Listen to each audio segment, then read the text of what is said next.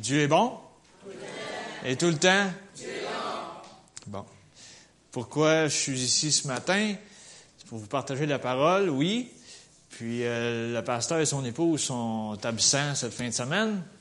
Mais euh, je suis, sont partis à une conférence aux États-Unis. Puis je suis content qu'ils soient partis à une conférence cette année. Parce que l'an dernier, ils étaient en conférence avec des chambres d'hôpital. C'était pas trop le fun. Parce que je sais, j'ai été le voir à quelques reprises, puis euh, il n'aimait pas ça. OK? Il était vraiment pas de bonne humeur. C'est rare que je vois le pasteur frustré, mais là, il était frustré. Puis il était tanné d'être dans la chambre d'hôpital. Il pouvait compter tous les, trous qu'il y avait dans les tuiles au plafond. Regarde, il y en avait, il y en avait là, là. Fait que cette année, il peut aller profiter d'une conférence. Ça fait longtemps qu'il n'a pas été. Puis je rends grâce à Dieu pour la guérison dans son corps physique. Puis je rends grâce à Dieu qu'il peut profiter de ce qu'il va entendre. Puis ça va nous bénir par la suite. OK? Fait que c'est ce qu'il voulait. En tout cas, il voulait que, je vous dise qu'il était parti à une conférence, là, mais là, moi, j'en ai mis plus. On aime ça qu'il soit avec nous, mais il a besoin d'être ressourcé lui aussi.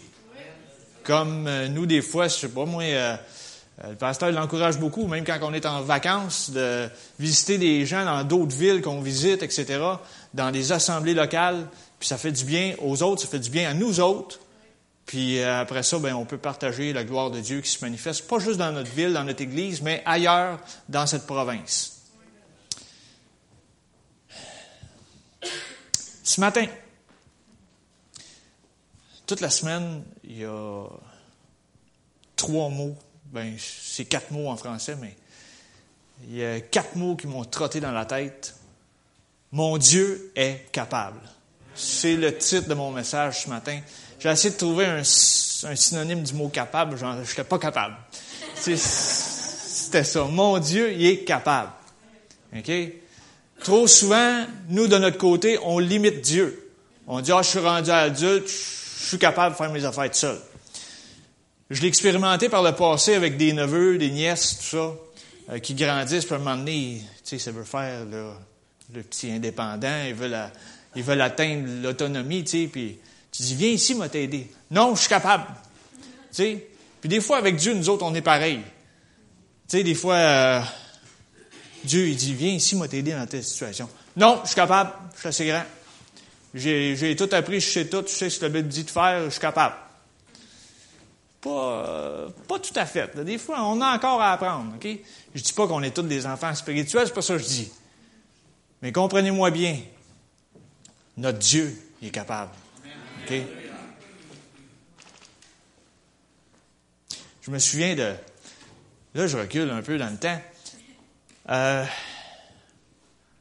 début des années 93, 94, euh, quand je j'ai commencé à venir ici. J'étais venu dans le temps, j'étais ado, mais 93, 94, j'ai commencé à revenir ici, j'ai commencé à m'impliquer avec les jeunes en bas.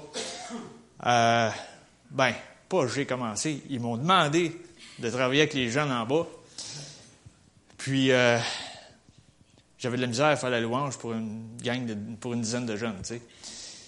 Euh, heureusement que Dieu m'a travaillé et m'a transformé parce que je ne serais pas encore capable d'en faire plus. Mais il y avait un petit chant qu'on chantait avec les enfants à cette époque-là. Je recule au moins de 20 ans en arrière. Ça ne me rajeunit pas. Le chant disait Mon Dieu est si grand, si fort et si puissant, mon Dieu est capable de tout faire. Des fois, on le chante, mais on ne réalise pas ce qu'on chante. Tu sais, c'est comme Ah, c'est une belle petite toune. Mon Dieu est si grand, si fort, si puissant, mon Dieu est capable de tout faire. Mais tu sais, on fait que la répéter, puis ça reste là, puis ça ne descend pas là. Puis quand on arrive dans une situation catastrophique, on dit Ah! Dieu, t'es pas là! Mais tu viens de chanter qui est capable de tout faire.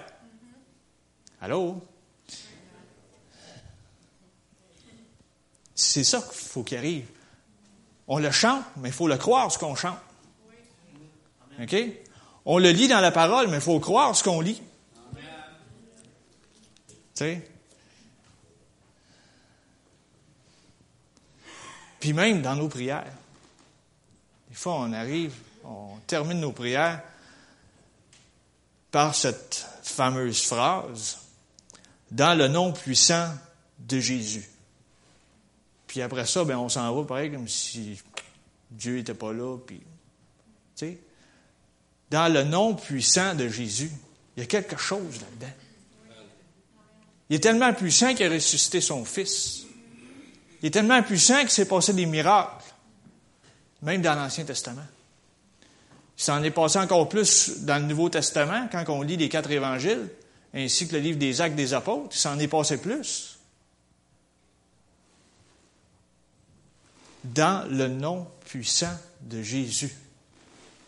Il y a quelque chose là-dedans. Il faut le réaliser. Notre Dieu, il est capable. Notre Dieu, il n'est pas invalide. Notre Dieu, c'est pas un petit enfant qui dit je suis capable puis qui réussit pas, puis à la fin, le petit enfant, il faut qu'il aide encore pareil. Un moment donné, il vieillit puis il devient autonome puis il est capable, mais à un certain âge, il veut avoir une petite, autonomie. mais ce matin, vous allez me dire ouais, tu pars sur, une note spéciale. Tu nous dis qu'on chante puis on ne le réalise pas, tu nous dis qu'on prie puis on ne le réalise pas non plus. Mais ce matin, j'ai trois solutions pour vous. J'ai trois mots qui vont vous aider dans votre marche spirituelle. La première chose, quand on dit que notre Dieu est capable, nous, de notre côté, il faut être capable d'entendre ce que Dieu nous dit. OK? J'aimerais qu'on tourne ce matin dans Luc chapitre 7.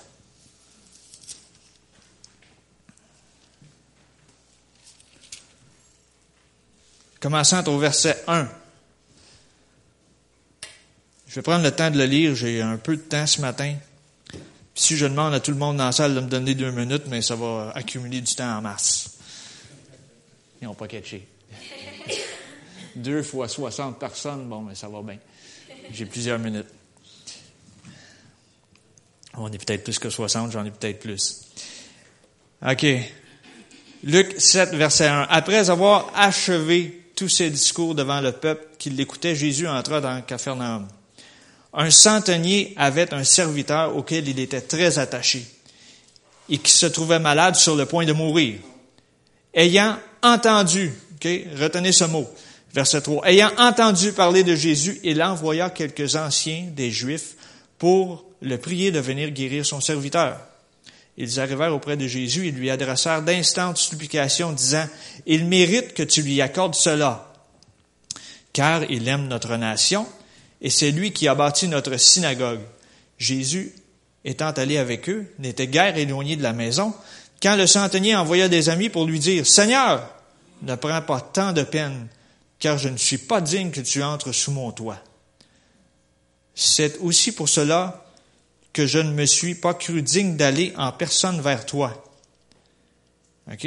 Là, retenez bien ceci, là. Le monsieur, là, il y avait des gens autour de lui, puis lui, il avait entendu parler ce que Jésus faisait, mais il se sentait pas digne d'aller même dans la présence de Jésus. De Jésus. Fait qu'il a envoyé des gens pour parler à Jésus, pour lui dire de venir. Mais après ça, il dit, wow, il dit, viens pas. Je suis pas digne que tu rentres dans ma maison. Le gars, il reconnaissait la grandeur de Dieu, là. Tu? Il reconnaissait la grandeur, de, pas de Dieu, mais de Jésus, là, sur terre.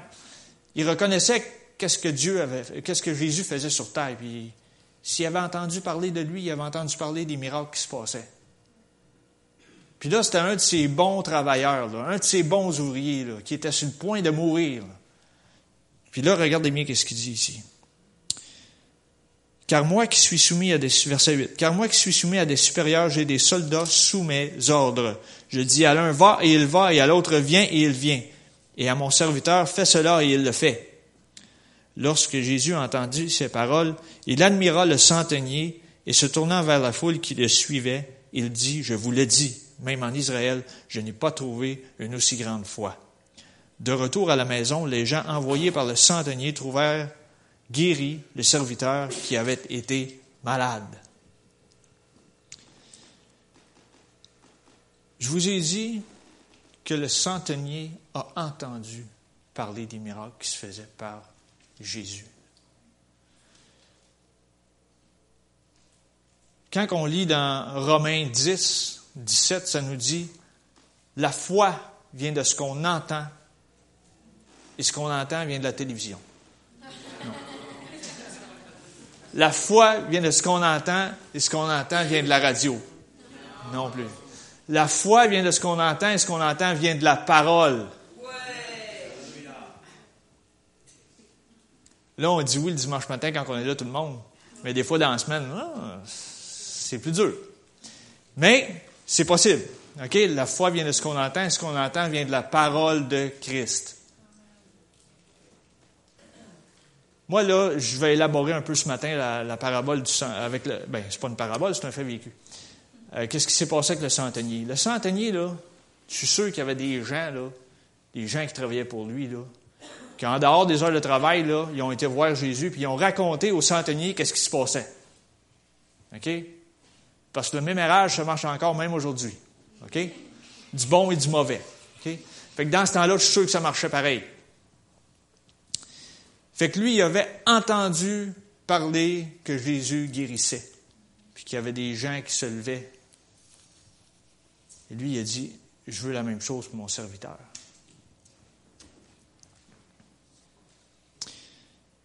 Je vous pose la question ce matin, qu'entendons-nous pendant la semaine? Les mauvaises nouvelles de la télé, de la radio, Internet, ou la parole de Dieu et ses promesses pour nous? Un moment donné, il faut mettre un break à certaines choses. Parce que le but, de, le but des médias, c'est de nous bombarder de mauvaises nouvelles. Puis moi, ça me fait tellement rire. Tu sais, je ne dis pas de ne pas écouter la télé pendant tout, c'est pas ça que je dis. Il faut avoir un, équilibre. Mais, moi, qu'est-ce qui me fait rire, c'est quand il présente des fois là, pour le bulletin suivant, un peu plus tard, la bonne nouvelle TVA. je ne ferai pas de pub pour TVA matin, mais en tout cas, je le mentionne, la bonne nouvelle TVA, c'est la seule place que je l'ai entendu. Puis là, il y a juste une petite nouvelle qui ne dure même pas 30 secondes. Puis après ça, le reste du bulletin, c'est toutes des mauvaises nouvelles.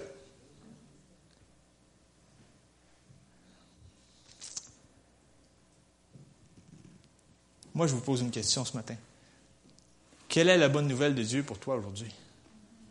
Pas la bonne nouvelle TVA, là. la bonne nouvelle de Dieu. C'est quoi la bonne nouvelle de Dieu pour toi aujourd'hui? Posez-vous la question. Dieu vous parle. Dieu veut vous dire des bonnes nouvelles. Dieu, n'est pas distant, il est proche. Il est en nos cœurs. Quelle est la bonne nouvelle de Dieu pour toi aujourd'hui? Si tu ne l'as pas entendu dans ton cœur, mais tu peux aller lire peut-être deux versets, puis il y a un des deux versets qui va, il va te sortir en plein visage et te dire Waouh, c'est Dieu qui m'a parlé. J'ai entendu ce que Dieu voulait me dire, juste par ce verset-là. Je le répète encore, je l'ai déjà dit ici. Si tu lis 50 versets, tu n'en retiens pas un, ça vaut rien. Puis si tu en lis un et tu le retiens pendant cinq jours, ça vaut quelque chose. Je ne dis pas d'arrêter de lire vos Bibles au complet, c'est pas ça que je dis. Comprenez-moi bien. Lisant 50, t'en tiens pas un, ça vaut rien. Lisant un, puis retiens les cinq jours, ça vaut quelque chose.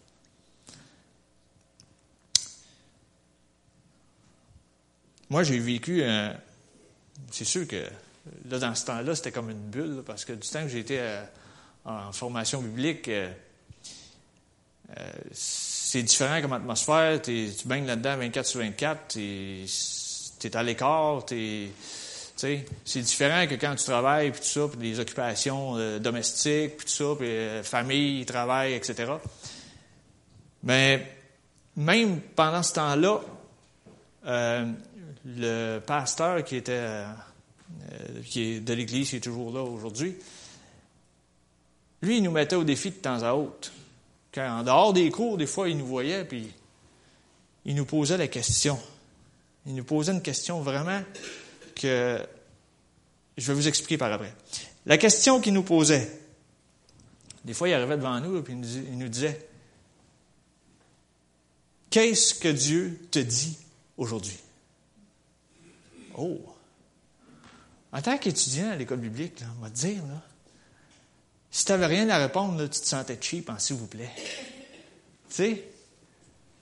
Il nous mettait au défi. Parce que lui, il avait pour son dire que Dieu peut te parler à chaque jour. Il faut juste que tu l'écoutes, que tu l'entendes.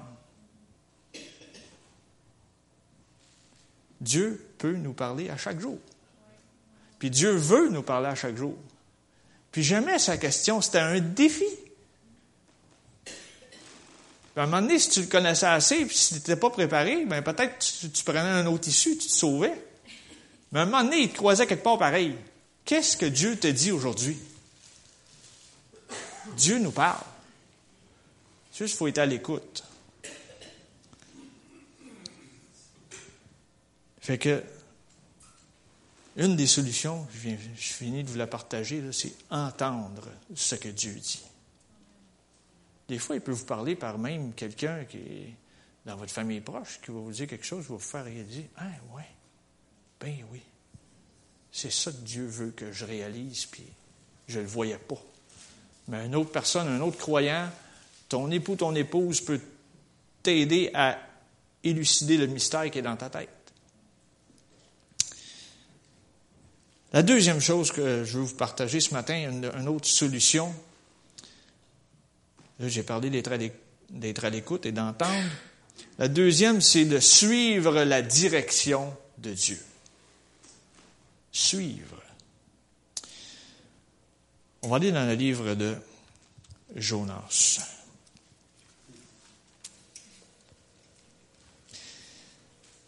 Jonas, on connaît un peu le récit. On s'en sert beaucoup. C'est un exemple typique. Un exemple typique des fois qui nous ressemble. On n'aime pas ça, mais ça arrive. Mais Jonas chapitre 1, verset 1.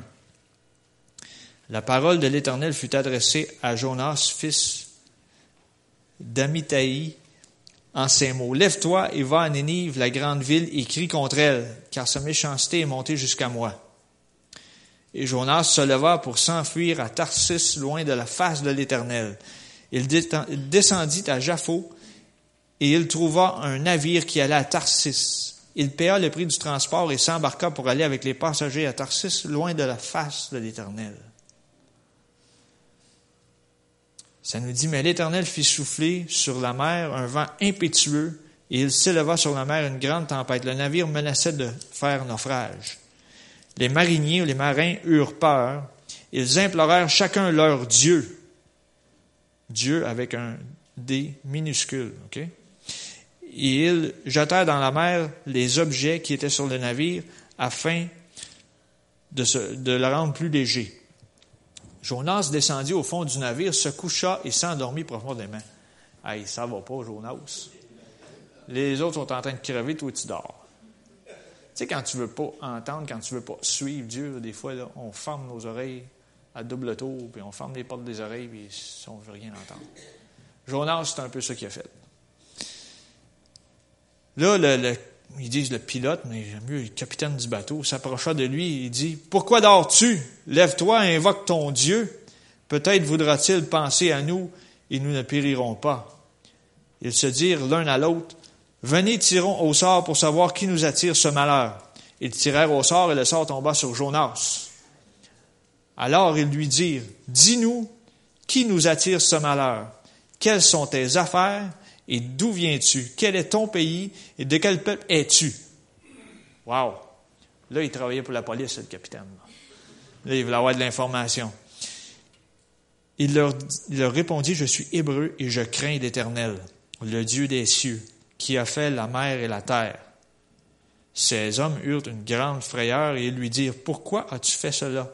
Car ces hommes savaient qu'ils fuyaient loin de la face de l'Éternel parce qu'il le leur avait déclaré. Il a dit la vérité au moins. C'est correct. Ils lui dirent, Que te ferons-nous pour que la mer se calme envers nous? Car la mer était de plus en plus orageuse. Il leur répondit, Prenez-moi et jetez-moi dans la mer, et la mer se calmera envers vous. Car je sais que c'est moi qui attire sur vous cette grande tempête. Ces hommes ramaient pour gagner la terre, mais ils ne le purent parce que la mer s'agitait toujours plus contre eux. Alors ils invoquèrent l'Éternel et dirent, Ô Éternel, ne nous fais pas périr à cause de la vie de cet homme et ne nous charge pas du sang innocent. Parce que les autres étaient sûrs, quand le jetant par-dessus bord, était pour mourir. Euh, car toi, Éternel, tu fais ce que tu veux. Puis ils prirent Jonas et le jetèrent dans la mer, et la fureur de la mer s'apaisa. Ces hommes furent saisis d'une grande crainte de l'Éternel et ils offrirent un sacrifice à l'Éternel et firent des vœux. Même, j'ai réalisé quelque chose en lisant ce, euh, ce passage hier soir, que même dans sa désobéissance, Jonas a réussi à, évangéliser un petit peu. Et je dis bien un petit peu, parce qu'on va voir ce qui se passe plus loin. OK? Jonas, même Jonas, c'est encore mieux, là. Il a entendu l'Éternel lui parler. Là, il y en a qui vont dire Waouh, Dieu m'a parlé. Jonas, Dieu lui a parlé. Puis il dit Pars d'ici, va à Nénive, puis on l'a dit J'ai une mission pour toi. Lui, ce n'était pas ce qu'il voulait entendre. Il a viré de bord, il fait autre chose. Puis là, comme je vous dis, il vient d'évangéliser ces gars-là sur le navire, parce qu'il leur a dit qu'il travaillait pour Dieu, puis que Dieu était le créateur du ciel, de la terre et tout ça, de la mer. Mais là, ils l'ont jeté par-dessus bord. Jonas 2, je ne prendrai pas le temps de le lire au complet. Jonas, dans le deuxième chapitre, une fois jeté par-dessus bord, mais ben là, Jonas, il commence sa raid dans le sous-marin. C'est pas une baleine qui a embarqué dedans. On, a dit c'est un grand poisson. Quand il dit Jonas, c'est la baleine, c'est pas vrai, ça. C'est Jonas, c'est le grand poisson. Là, il a pris une raide de sous-marin. Puis ça le dit, là, quand je l'ai lu hier soir. Là, puis, là, il est allé se promener juste dans les profondeurs, à la base des montagnes. En tout cas, il s'est promené partout. Puis là, c'est sûr que la raide de sous-marin, à un moment donné, tu viens tanner. L'odeur n'était peut-être pas trop bonne non plus. Puis euh, là, oups, il sort. Le poisson l'a vomi sur le rivage. sorti. Mais là, Jonas 3, deux chapitres plus loin. On va lire les trois premiers versets. Jonas 3, verset 1. La parole de l'Éternel fut adressée à Jonas une seconde fois en cinq mots. Les mêmes mots. Lève-toi, va à Nénive, la grande ville, et proclame-y la publication que je t'ordonne. Et Jonas se leva et alla à Nénive selon la parole de l'Éternel. Or, Nénive était une grande ville de trois jours de marche. La même parole de Jonas, il décide d'obéir. Il a décidé de suivre la direction de Dieu.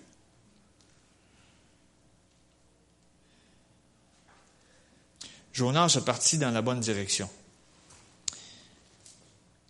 Et il a fait ce que Dieu lui a demandé. Il a proclamé l'Évangile pendant trois jours de temps à traverser cette ville. Il a proclamé que s'il ne se repentait pas, que Dieu était pour détruire la ville. le roi, quand il a entendu ça, ben là, oups, tout a viré de bord, ils se sont prosternés devant Dieu, ils ont demandé pardon. La ville a été épargnée. Et la ville a été sauvée.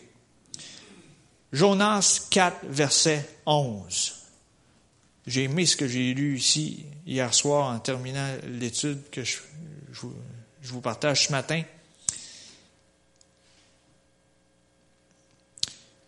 Jonas, à la fin, là, il, comme, il y a eu une affaire avec un, un ricin qu'il gardait à, à l'ombre, puis là, il était choqué avec Dieu, mais à la fin, là, verset 11, euh, verset 10 et 11, je fais travailler mon ami Pierre à l'arrière, euh, et l'Éternel dit, tu as pitié du ricin, c'est un arbre qui ne t'a coûté aucune peine et, que tu n'as pas fait croître, qui est né dans une nuit et qui a péri dans une nuit. Et moi, je n'aurais pas pitié de Nénive, la grande ville dans laquelle se trouvent plus de 120 000 hommes qui ne savent pas distinguer leur droite de leur gauche et des animaux en grand nombre. J'ai dit, wow!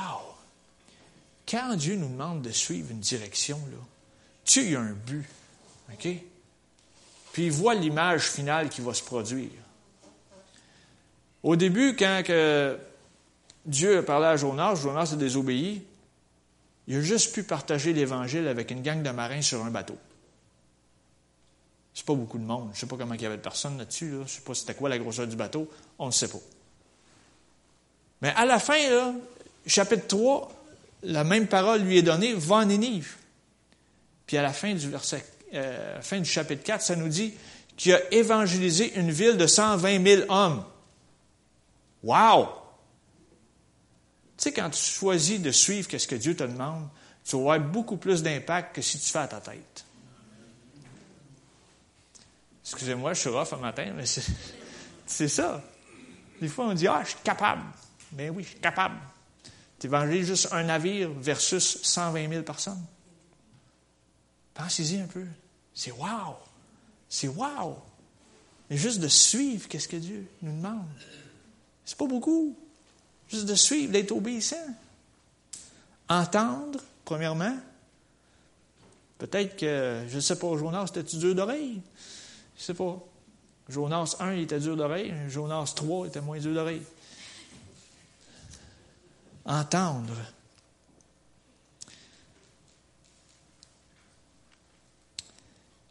On va lire le Nouveau Testament maintenant, toujours pour suivre la direction de Dieu. Je vais aller dans Matthieu 9, versets 27 à 31. Juste quelques petits versets. Ça nous dit ici, Matthieu 9, 27, je vais laisser le temps que les pages tournent, c'est correct, c'est bien. J'aime ça entendre ce bruit-là. Étant parti de là, Jésus fut suivi par deux aveugles qui criaient Aie pitié de nous, fils de David. Lorsqu'il fut arrivé à la maison, les aveugles s'approchèrent de lui et Jésus leur dit, Croyez-vous que je puisse faire cela? Oui, Seigneur, lui répondirent-ils. Alors il leur toucha les yeux en disant, Qu'il vous soit fait selon votre foi. Et leurs yeux s'ouvrirent. Jésus leur fit cette recommandation sévère, Prenez garde que personne ne le sache. Mais dès qu'ils furent sortis, ils répandirent sa renommée, la renommée de Jésus, dans tout le pays. Ici, là, tu sais, au début, je vous ai parlé dans le centenier, il avait entendu parler de Jésus. Mais ici, on a deux aveugles qui ont suivi Jésus. Parce qu'eux autres, ils ont sûrement entendu, ils ne l'ont pas vu, mais ils ont entendu que Dieu avait guéri des aveugles. Puis eux autres, ils ont dit, nous, on va suivre Jésus. Nous, on va aller chercher notre miracle. Je choisis de suivre Jésus aujourd'hui. Je choisis d'aller chercher mon miracle que Dieu a pour moi dans ma vie. Je choisis d'aller chercher la guérison que Dieu a pour moi. Je choisis de suivre. Malgré ce que les autres disent autour de nous, là, je choisis d'avancer pour Dieu. Mais À un moment donné, ils ont suivi Jésus. C'est sûr qu'ils ne suivaient peut-être pas à la même vitesse que les autres qui voyaient. Mais quand Jésus a arrêté, mais ils ont été le voir. Mais lui, il leur a posé une question un peu comme mon, direct, mon, pasteur de l'école biblique. Tu sais, qu'est-ce que Dieu t'a dit aujourd'hui? Mais là, Jésus leur a posé une question. Croyez-vous que je puisse faire cela? Oh, il est mis au défi. Dieu va toujours nous mettre un petit peu au défi. Il sait qu'on aime ça un peu. Croyez-vous que je puisse faire cela pour vous? Le croyez-vous? Le croyez-vous que Dieu peut vous parler? Le croyez-vous que Dieu vous incite à le suivre?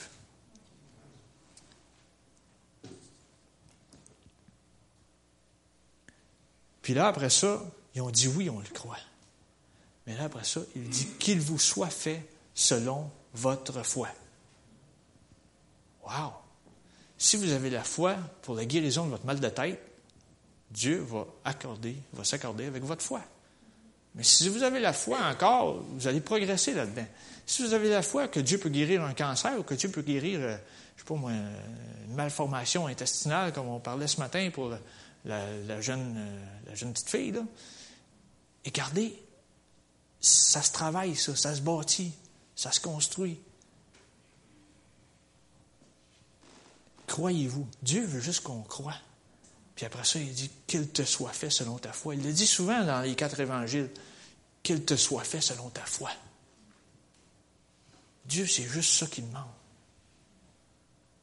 Puis plus qu'on plus qu'on avance là-dedans, plus qu'on suit là-dedans, plus que les défis vont être des fois un petit peu plus gros, mais ça va nous motiver. Il dit Hey, Dieu l'a fait dans telle situation. Est-ce qu'un mal de tête est plus gros qu'un intestin ou peu importe, tu sais? Non. Il y en a d'autres qui l'ont dit dans le passé. Il y a des grosses maladies et des petites maladies. Pas vrai.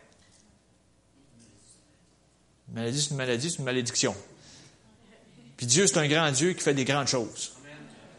C'est tout. Quand on sait ça, ben on est sûr que Dieu peut agir pour nous.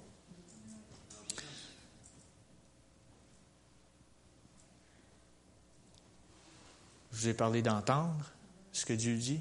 Je vous, ai parlé, de suivre la direction de Dieu. Et troisièmement, ce matin, il faut participer. Participe au miraculeux avec Dieu. OK? On va tourner dans Marc 6.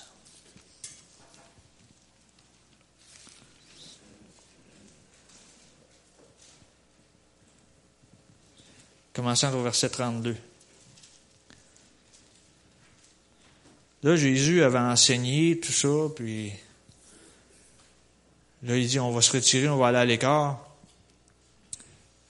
6, verset 32, ils partirent donc dans une barque pour aller à l'écart dans un lieu désert.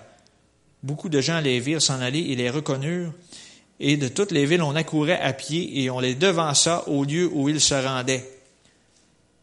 Quand il sortit de la barque, Jésus vit une grande foule et fut ému de compassion pour eux, parce qu'ils étaient comme des brebis qui n'ont point de berger.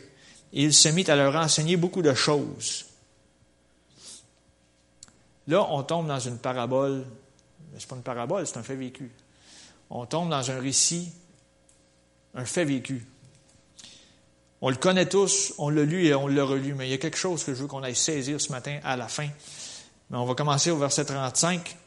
Comme l'heure était déjà avancée, ses disciples s'approchèrent de lui et dirent, Ce lieu est désert, et l'heure est déjà avancée. Renvoie-les afin qu'ils aillent dans les campagnes et dans les villages des environs pour acheter de quoi manger. Là, il fallait qu'ils aillent chez Couchetard. Jésus leur répondit, Donnez-leur vous-même à manger. Mais ils lui dirent, Irions-nous acheter des pains pour deux cents deniers et leur donnerions-nous à manger? Et il leur dit, Combien avez-vous de pain? Allez voir. Ils s'en assurèrent et répondirent, Cinq pains et deux poissons.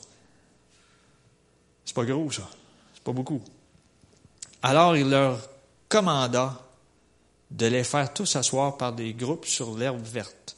Et il s'assit en rangée de cent et de cinquante. Il prit les cinq pains et les deux poissons, et levant les yeux vers le ciel, il rendit grâce, puis il rompit les pains et les donna aux disciples afin qu'il les distribua à la foule. Il partagea aussi les deux poissons entre tous. Tous mangèrent et furent rassasiés, ça veut dire qu'il n'y avait plus faim. Et l'on emporta douze paniers pleins de morceaux de pain et de ce qui restait des poissons. Ceux qui avaient mangé les pains étaient, étaient cinq mille hommes. Dieu nous incite à participer au miraculeux avec lui. Dieu va nous demander des fois des choses impossibles. Mais la chose impossible que Dieu demande à toi, il ne la demande pas à ton voisin. OK? Puis même, j'ose vous dire, partagez-les, partagez-les pas avec votre voisin, parce que des fois, il va dire, t'es fou. Mais être fou pour Dieu, c'est correct. OK? Si Dieu l'a demandé à toi, il ne l'a pas demandé à ton voisin. Ici, là, les disciples sont allés voir Jésus. Hey, là, il fait tard, là. Il faudrait une épicerie, il faudrait quelque chose, il faut les nourrir, hein, ça ne marche pas. Et Jésus, il met au défi encore. Il dit Donnez-leur vous-même à manger. Mais voyons, ça ne marche pas, on n'est pas capable.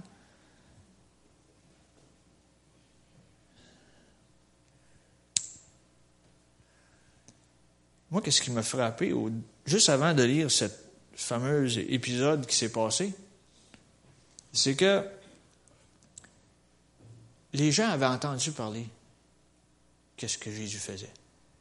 Il y en a quelques-uns, plus que quelques-uns, ils avaient suivi Jésus pour voir qu'est-ce qu'il faisait. Puis même quand ils se déplaçaient, ils surveillaient leur direction, puis ils faisaient le tour sur la terre ferme pour aller les rejoindre. Fait que ça veut dire qu'il se passait quelque chose.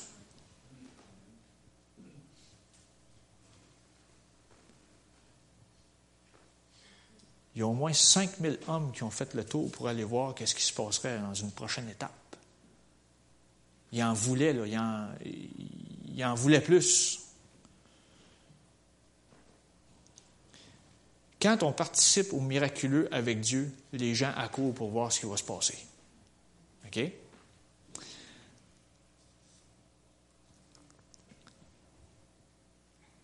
Jésus les a mis au défi. Il a pris cinq pains, deux poissons, il a nourri cinq mille personnes. Avec le peu que tu as, Dieu veut faire du miraculeux. OK? Il veut que tu participes avec lui. Il ne veut pas que tu lâches en cours de route. Il veut que tu tiennes ferme. Tu l'as entendu te parler, tu l'as suivi. Puis là, il veut que tu participes avec lui.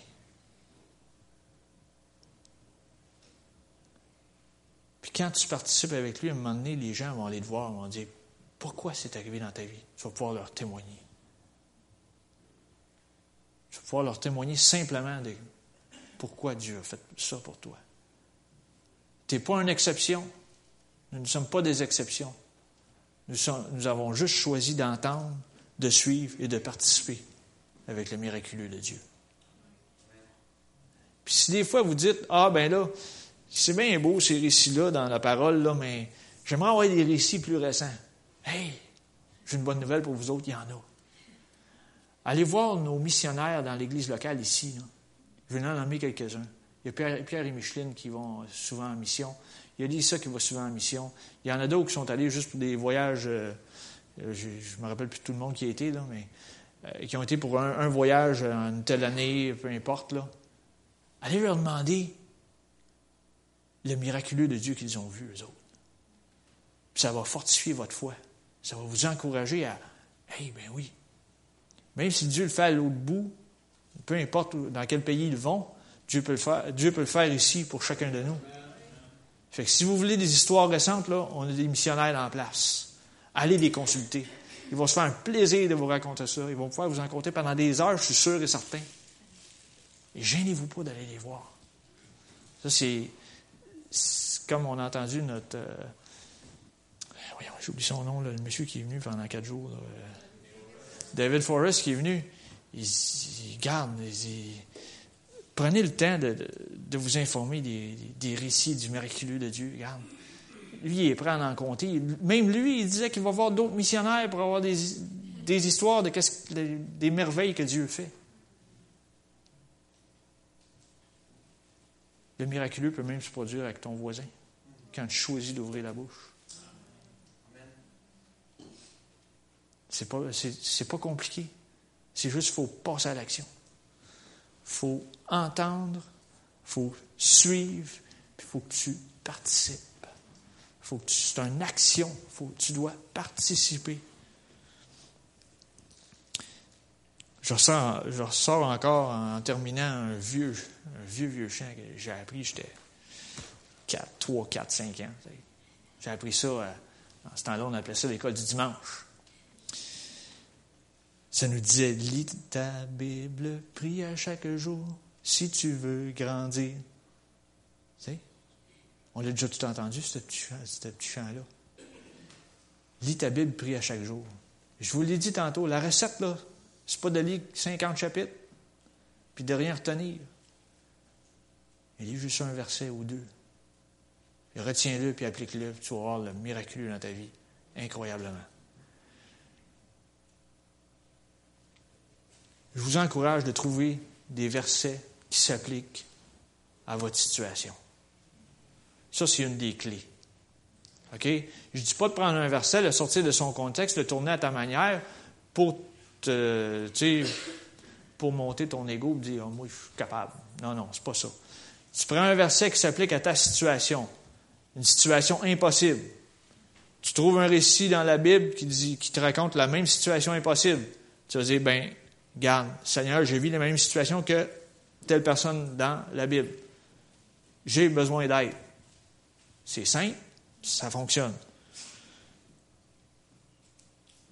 Puis une fois que tu as fait ça, Dieu va te parler, il va te donner des étapes à faire. Il va te donner le prochain pas à faire. Il va te dire quoi faire. Il va te dire comment faire. Dieu, ce pas un Dieu brouille. Là. Il ne vient pas brouiller tes ondes. Il vient clarifier les choses dans ta vie. Si c'est pas clair, c'est pas Dieu qui vous parle. C'est aussi simple que ça. Puis s'il y a trop de distractions, ben prenez un temps à l'écart, écartez les choses, torsez les choses pour entendre la bonne nouvelle que Dieu a pour vous.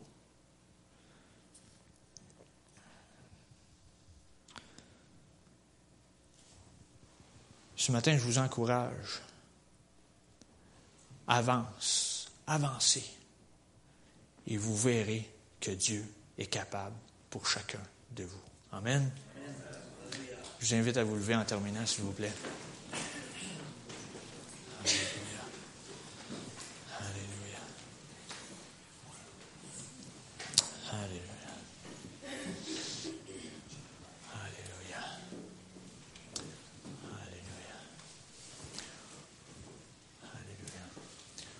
En terminant ce matin, je demanderai à notre frère Joël de nous conduire en prière, s'il vous plaît.